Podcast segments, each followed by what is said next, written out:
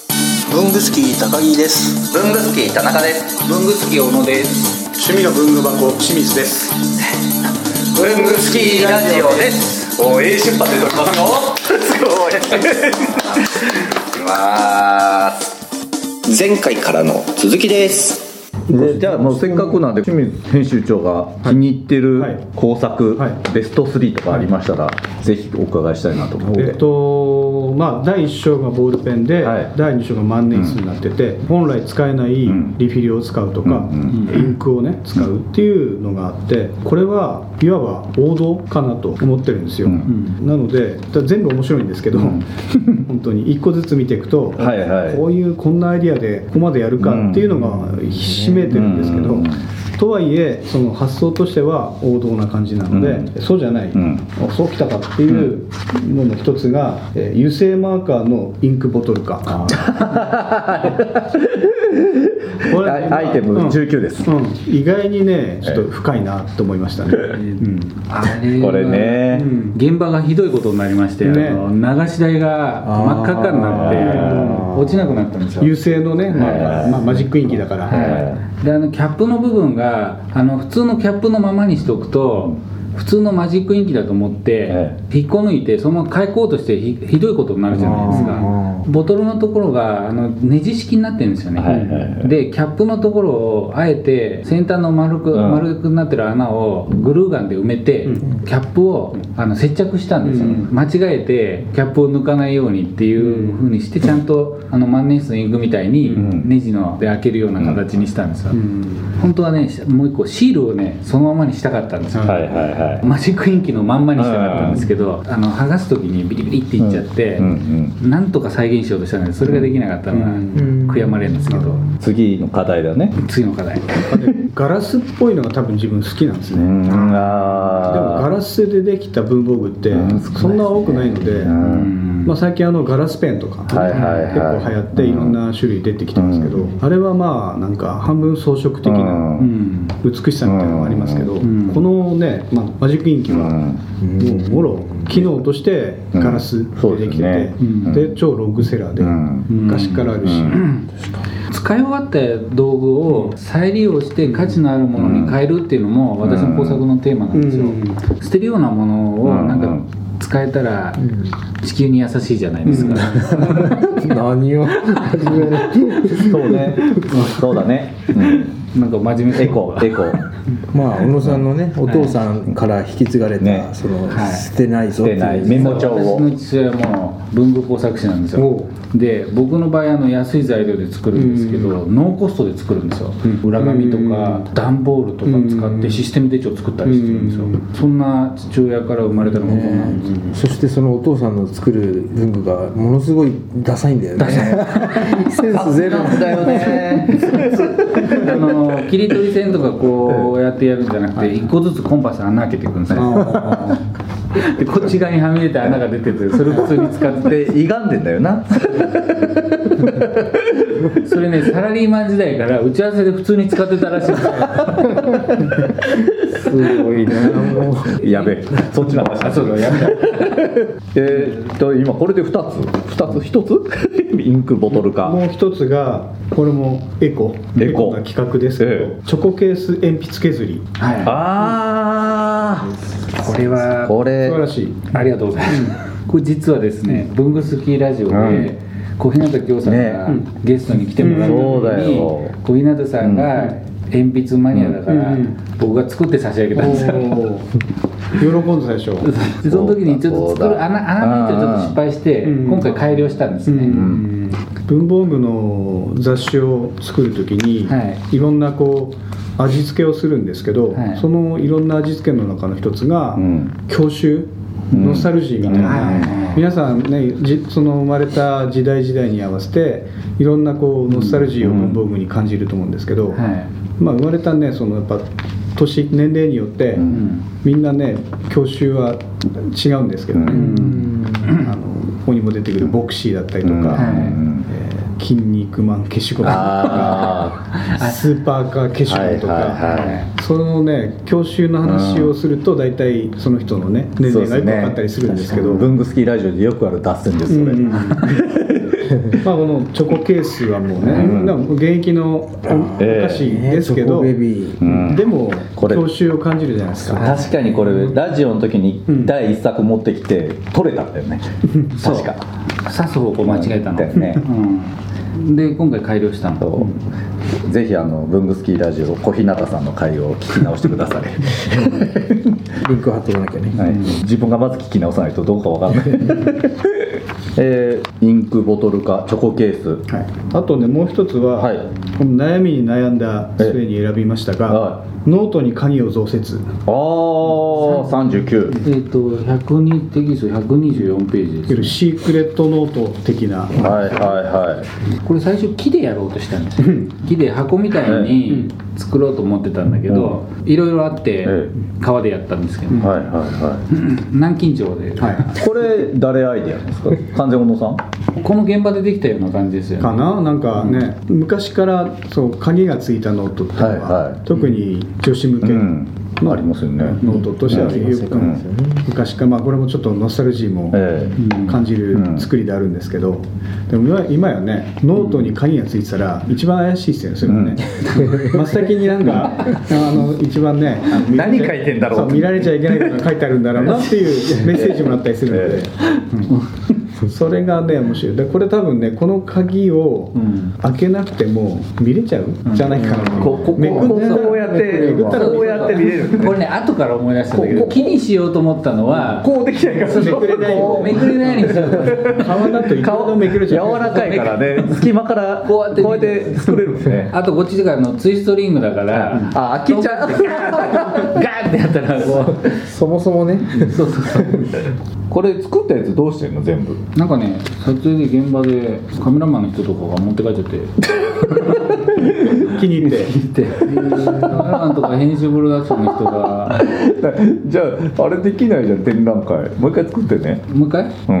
うんうん、でね、ついであのね、リフィールとかね、もう現場とかにぐわーって散乱してて、え後で、あれ、もう一回撮影しようかって言った時に、探すの大変だったんですよ、はいはリフィールだけで200本とか300本とかあって、ね予備のやつとか、工作したやつとしてないやつがあったりとかして、これじゃないとか言って探して。で最後あの10月の末ぐらいに「物撮り」ってやつやっはいはいはいその時に完成品をいくつかあ表紙か表紙のやつかな撮った時に、フリクションのそのリフィールがないとかっていう 見つからないとか誰か持ってってないとか言ってでも誰も持ってってなくてもう一回それだけ作り直したりとかああ何個も作ったのね作った。ね、清水さんこの工作をやった後に、はい僕もあのね工作熱がねあまた新たに、ね、ヒートアップして素晴らしい あの燃え尽きないねアホみたいに工作してまして、新ネタもいっぱい出てきたんじゃないですかいっぱい出てきてる本の後ではい ね文具スキーにアップしないだけでねそうそうそうそう火炎放射式フリクション消しゴムとかそうこの間お見せしたんですけど、よりアホアホパワーが増したやつがねそれこの間千橋さんに、あのお昼ご飯食べながら見せて千橋さん喜んでやってる、大 大爆笑してましたね そ の写真とやってるとこ写真撮ってるんですよあれ直火だもんね まさにまさにそういうやつ入るとこの1ページ目のあれですよね注意事項ですよね、本書を読む前のお願いっていうのが入るって いう扉にこれね書いてあるのおかしいですよねえ、ねえこれは入れなきゃいけないってなったんですか入れなきゃいけないっていうよりもなんかそういう文言を入れよう目次のねええ片隅とかに入れようかなと思ってたんですけど、えこうそっちの方が面白いかなですよね絶対面白いと思いますよ本当に普通普通ページ開いたらええ表紙と同じような、まあ、扉外扉とかって言い方するんですけはどいはいはいあーなる大ほど体そういうのがねそうですね出てくるんですけど、なんか無駄遣いじゃないですか、はいあんま好きじゃないんですよ、うんうんまあ、いきなりなんかもう確信から入っちゃってほしいなっていうのがあって、これ確信というよりもね注意書き本当のちょっとシャシャレもう入れてるんんですいけやど、面白いと思いますそれだけでこれでも僕もかなり見て、うあの本当に面積事故になるように、うんうん夜までかかってうんうん作って最終的に清水さんにお渡しして、ええ清水さんがチェックしてもらったんはいですね、はい、そのさっき言いましたけど雑誌のね自分の原体験って、ええー工作だったり改造だったりって多分ですけど昔はねこんな注意書きとかねあんま書いてなかったんですよね。うんないですよねまあ、まあ自分の、まあ、今世の中でもね自己責任っていううんなんかあんまりいい言葉じゃないものがうん流行ってますけど、んまあ、別にそんなもんは大前提でみんな、ね雑誌読んでん楽しむのが基本なので本当はねいらないなと思ってるんですけど、とはいえね、なんか世の中の流れとしては、まあ火も使いますしね、ねでもなんかそういうのをこうネタ的にやってる風に振ってる方が絶対面白いですよね、でもこの間これ使いましたね6番ね誰かがあのリフィールを作って送ってほしいみたいなのをフェイスブックのコメント書いてあったから、えー僕このページバン出して、禁止事項6に回答します、販売はいけません販売はいけませんけ どこれあの僕よく知らないですけどメーカーに許可何も取ってないですかこれちょっとないですよ取ってないです どこどこのやつ使うとか使わないとかっていうのはん全然メーカー知らないです、ん僕も言ってないですけど、別にディスってるわけじゃないでしょそのメーカーをあのねね、あの初行ではかなり僕が現場でディスってたんでそれがあの書かれちゃう書かれてたんですけどそこ清水さんが全部うまいことうまいことメーカえーをなんか攻撃するようなうん書き方はやめよう、それ正しい、文具すぎであの攻撃しっぱなしですからね、 まああれはあのユーザーのうんたわごとだからこう本になっちゃうともうもはやユーザーのたわごとではないなないないですねうん法人ですからねね k q b のこじらじ毎週木曜7時半に配信文房具の世界で活躍している方のルーツを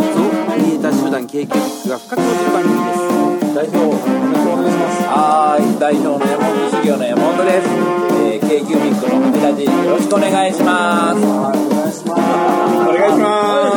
いやいやいやあれタコさんじゃないなあれタコさんなんですかいや本当のタコでございますありがとうございますアメリカからブルースじゃないですか Hello, I'm from USA. Yeah, yeah.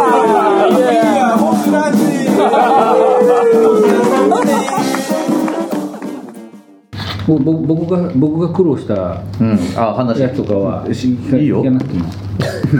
言わなくていいんですかあ言っていいよ止められてないんだった苦ら言わ労ない話苦労話聞こうかなじゃあえっ、とねえっ、といやさっきなんかね一日に6つもね作ってたっていうのが苦労話かなと思ってたから、まあ不全的な大変さはねねわかあるとね、この意外とこのテキスト96ページの三連鉛筆キャップってやつこれ、アイデアとしてあったんですけど実は作ったことなくてあー太さとか採寸とかもその場で試作を実はうん作って試したんですよ、結構簡単にできるかなと思ってたんですけど、俺実はものすごい時間かかって、 3つ同じ位置にしないとはい、難しでそうですねこれね実はね恥ずかしいんですけど縫い方がバラバラじゃないですか、これあのそう現場にいた人にねみんなに「観光作楽しいですよね」って言って「やってみます?」って言って手伝あーわせたんです よ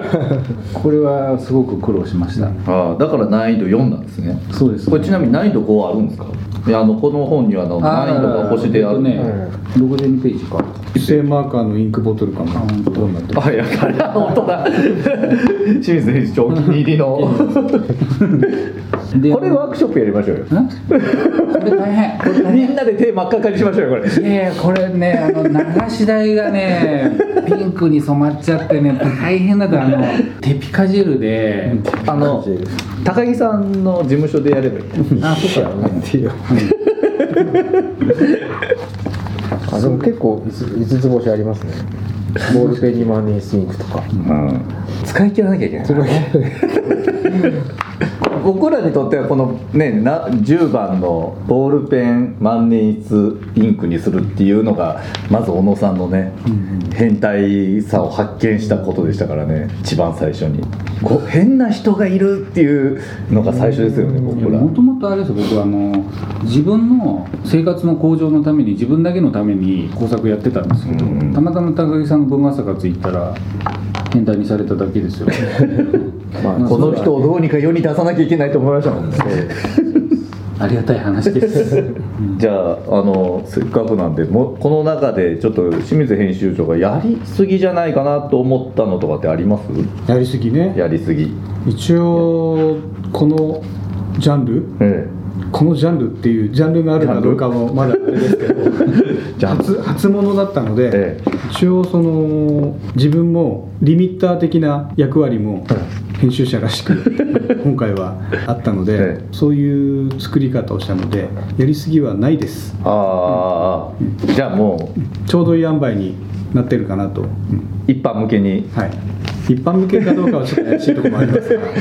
きっと文具好きはうん受け入れてくれるだろうと、共感ポイントはたくさんあるんじゃないかなと思うんですよ、うんまたこれを見てねもっと過激なのとか考えちゃう人がいたり、ねいたら楽しいですそうそうそうだって小野さんがねこれに載ってるアイテム24の消せるボールペンを電熱で消すっていうやつあるんだけど、もう一歩進んでますからねもう今こっからまたねこっから、進化してるしより過激に進化してるのか過激になったのか スマホケースも今こうなっちゃってますからねまだまだネタはね実はあるんでこれが売れてくれればその過激なやつが次こそこういう値段というかパワーアップリミしたいッターをちょっとずつ外してってやつをねは見ていきたいですよいね僕もね頭のリミッターどんどん外してきますよ会社的にももう許されもうもうもう大もう大丈もう夫前例作ったから、ねあとはその穴をだからこうガーッてこっち開けていけばいいんだもんこっち開けていけばいいねですもうあのちょっとずつこう乗り越えていけばねそう0を1にするっていうのが大変ですあと1を2にして3にするだけなんでえこの間よかったじゃないですかっていうあの本当に最初は世に出てくれたらいいなと思ったんですけど皆さんすごい力使ってくれたんで何としても作った分を売りたいと思ってうんなんとかうまいこと売れてくれないかなと思っ てます真実の声がねカカメラマンとヘンプロのカメラマンも毎日違ったんであの最初3日間ぐらい同じ方だったんですけど、まあ、そこから後ろ予定が合わなくてええ毎日違う方だったんですけど、毎日なんか変な現場来ちゃったなみたいな顔する待ち時間が長いっつって毎日来ないしでもまあ多くの方が本を作るのに携わってるなっていうのはもう本当、うんあの知ることできたっていうのはもう貴重な経験で うん、結構大変な思いしてはい現場が作ってるっていうのは分かってもらいましたでしょうか、本に対するありがたみが。あー関わってる人が結構多いですねそうですね、うんカメラマンでもなん、えっと1234人ですよね本当うんあのー文具好きの中にもまあ我々まだその小野さんの影響もあってかこう工作したりいじることにあのあんまり抵抗ない方なんですけど、多分いじるのにためらっちゃう人も多分多いと思うんですよ。例えばなんかねさっきの万年筆にインクにラメを入れるとか、これ詰まっちゃうんじゃないかっつって、俺のモンブランの万年筆どうにかなっちゃうかって多分そこで止まっちゃう方も多いと思うんですけど小野さんはそもそもその壊れたって死にやしないからいいやとかそういう感じ、うん僕あのー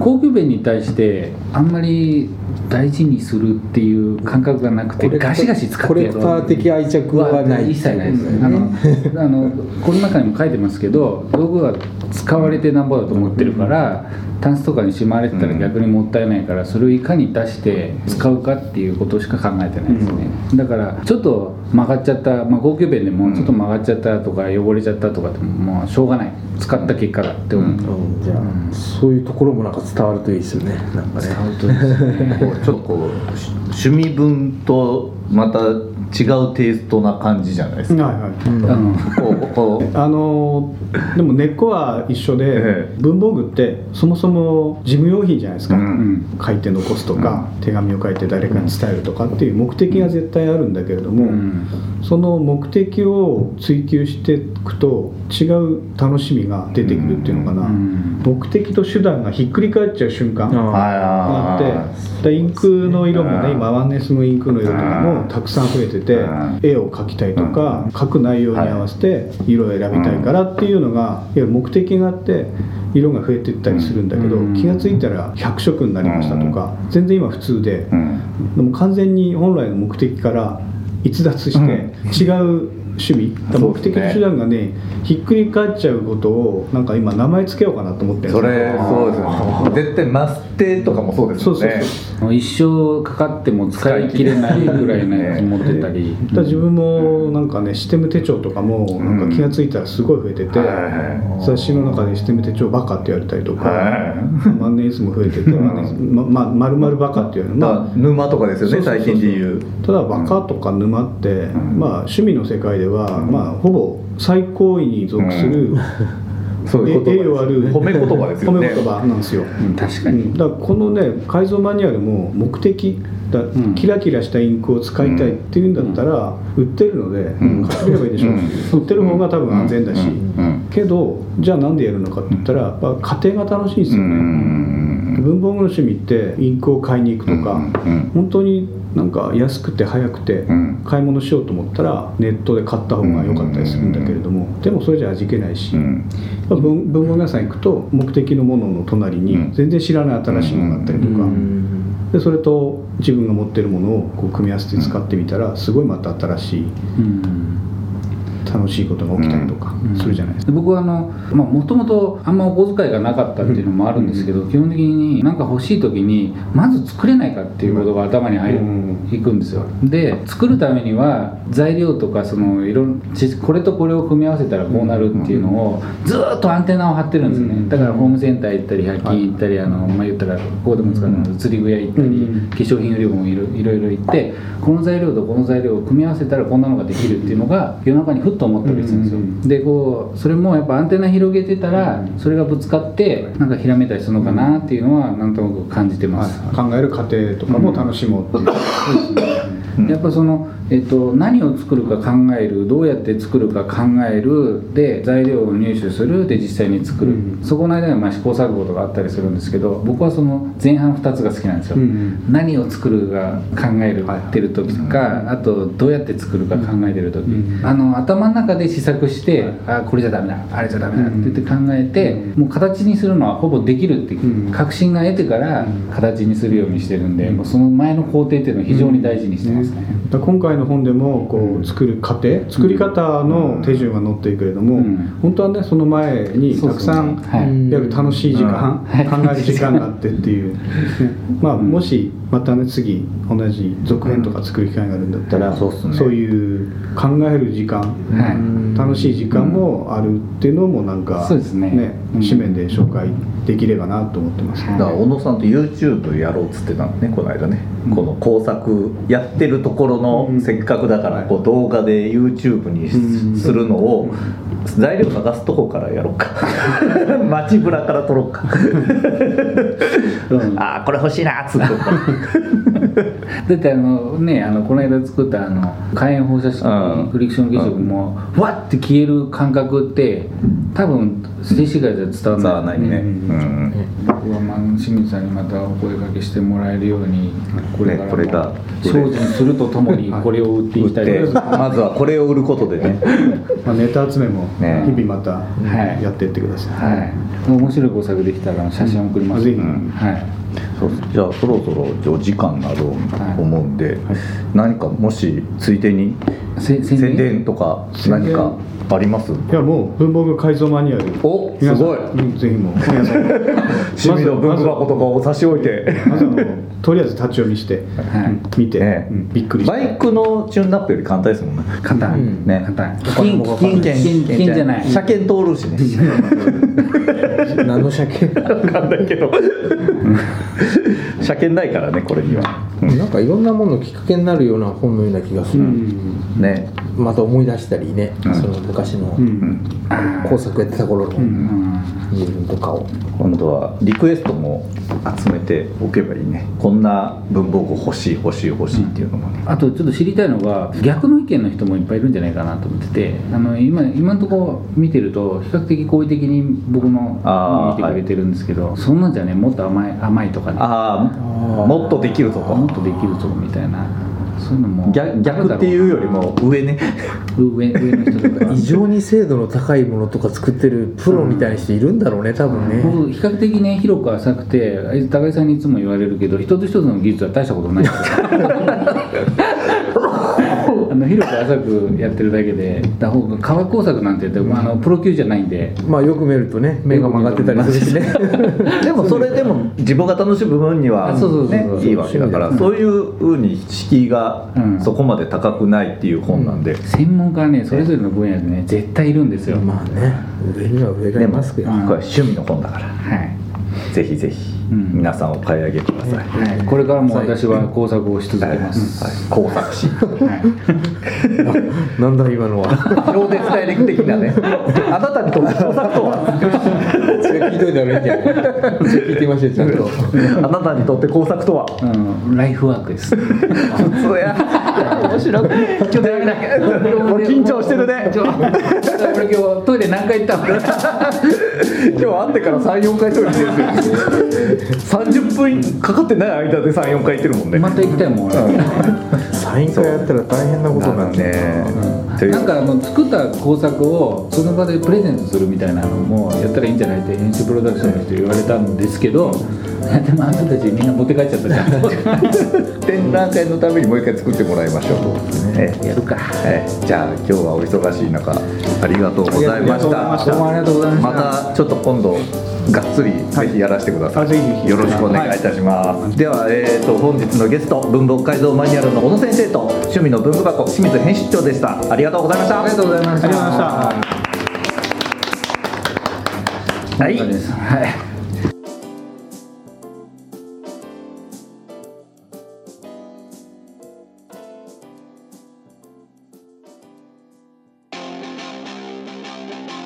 いやー文具好きラジオもお便りとか欲しいですよね欲しいですねもう反応欲しいですねというわけでどのようにすればできますかえーまず文具好きの会員の方はログインした後にコメント欄に記入ください TwitterFacebook などの SNS でもお待ちしておりますメールは